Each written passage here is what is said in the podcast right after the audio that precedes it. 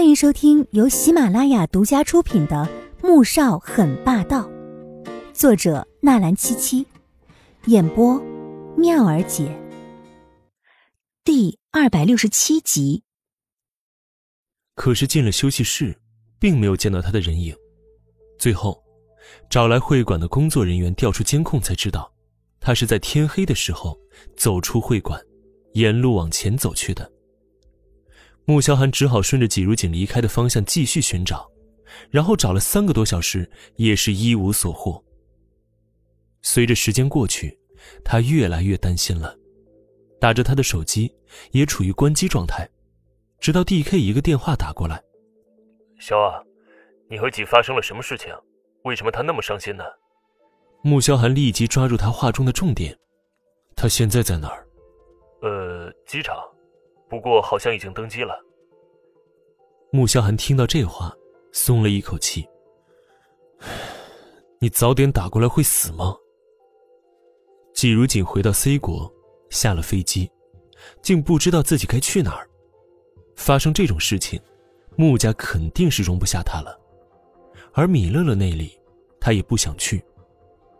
突然，他发现天大地大，竟没有自己的容身之处。穆萧寒没料到季如锦回国之后，不但没有回家，连米乐乐那儿没去，甚至彻底失去了踪迹，就像是突然消失一般，找不到人了。他知道，他那一直像鸵鸟一般的性格，遇事总会选择逃避，可像现在这样消失不见的，却是第一次。整个人除了担心，还有深深的无力感。直到十四号。穆子饶在医院里面收到护士送给他的一管血以及一张字条。穆子饶看着那管血，神情十分复杂，心中在犹豫着，要不要将季如锦出现并送了一管血过来的事情告诉他的堂哥穆萧寒。可他又希望堂哥这辈子也不要再找到季如锦了，这样的话，也许可以多活几年，甚至可以研究出解药来。穆子饶从医院回来，特意的在三房停下。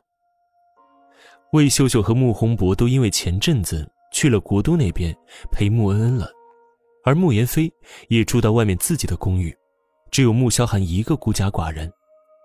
偌大的房子里面显得冷冷清清的。他坐着电梯上了二楼，进到书房里面，便看到穆萧寒站在落地窗前面。透着一种孤单和落寞。记得平日来这儿，多半是他这位堂哥坐在办公桌前面工作，而季如锦坐在沙发上面看书或者画画。如今，季如锦莫名其妙的不见了人影，这书房里面突然就显得冷清起来。穆萧寒现在不止感觉到浓浓的孤寂，甚至已经很久没有好好睡过一觉了。闭上眼睛。全都是季如锦的身影，睁开眼睛，又担心他现在在哪儿，过得好不好，有没有被人欺负。他要易灵动用了手上所有的关系，可到现在，也没有一点他的消息。吃过了吗？要不要一起喝一杯啊？穆子饶捏了捏手中的提包，那里装着季如锦托人送来的血液。穆萧寒转过头去。想说要在家里面陪老婆，但想到老婆现在人在哪儿都不知道，于是便点点头。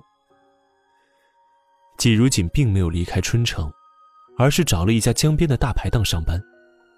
因为大排档是在做夜宵，白天并不营业，只有晚上上班。也因为昼伏夜出的工作，所以义灵这边即使是找到警察署，也没有查到他的下落。晚上十点钟。正是大排档的生意火爆时，吃夜宵的人是一波接着一波，尤其季如锦工作的这家，生意是尤其的好。季如锦不但要帮着上菜、摆桌面，还要打扫，所以从上班起就没有一刻是闲着的。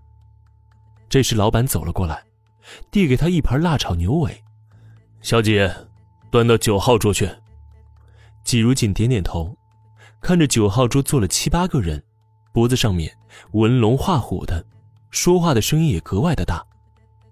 他深吸一口气，老板娘告诉过他，这种人一定要格外小心，可千万不能惹着了。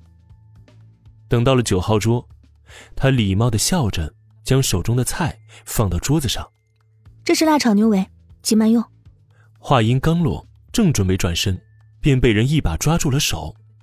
哟，妹子，新来的，长得真漂亮啊！季如锦被吓得打了个颤，使劲的想要抽回自己的手。哎，是啊，我是新来的。可是这男人力气极大，他根本抽不出来，反倒被越抓越紧，而另一只手已经摸上了他的腰。嘿，妹子，有男朋友了吗？哥哥，我正好跟老婆离婚了，要不然你做我女朋友怎么样呢？这男人笑得极其猥琐，看着季如锦的目光，更像是恨不得当场将她吃掉似的。我我有老公了，你放开我！季如锦害怕的想哭，她怎么就这么倒霉呢？切，有老公了，你吓唬谁呢？有老公舍得让你这么漂亮的妹子出来抛头露面的？那就算有，也是个没用的东西啊！还不如趁早离了，跟着哥吃香的喝辣的。男人听到她有老公也不在意，反而替她做了决定。旁边的顾客看到这一幕，也是敢怒不敢言的。毕竟啊，这种混混谁也惹不起。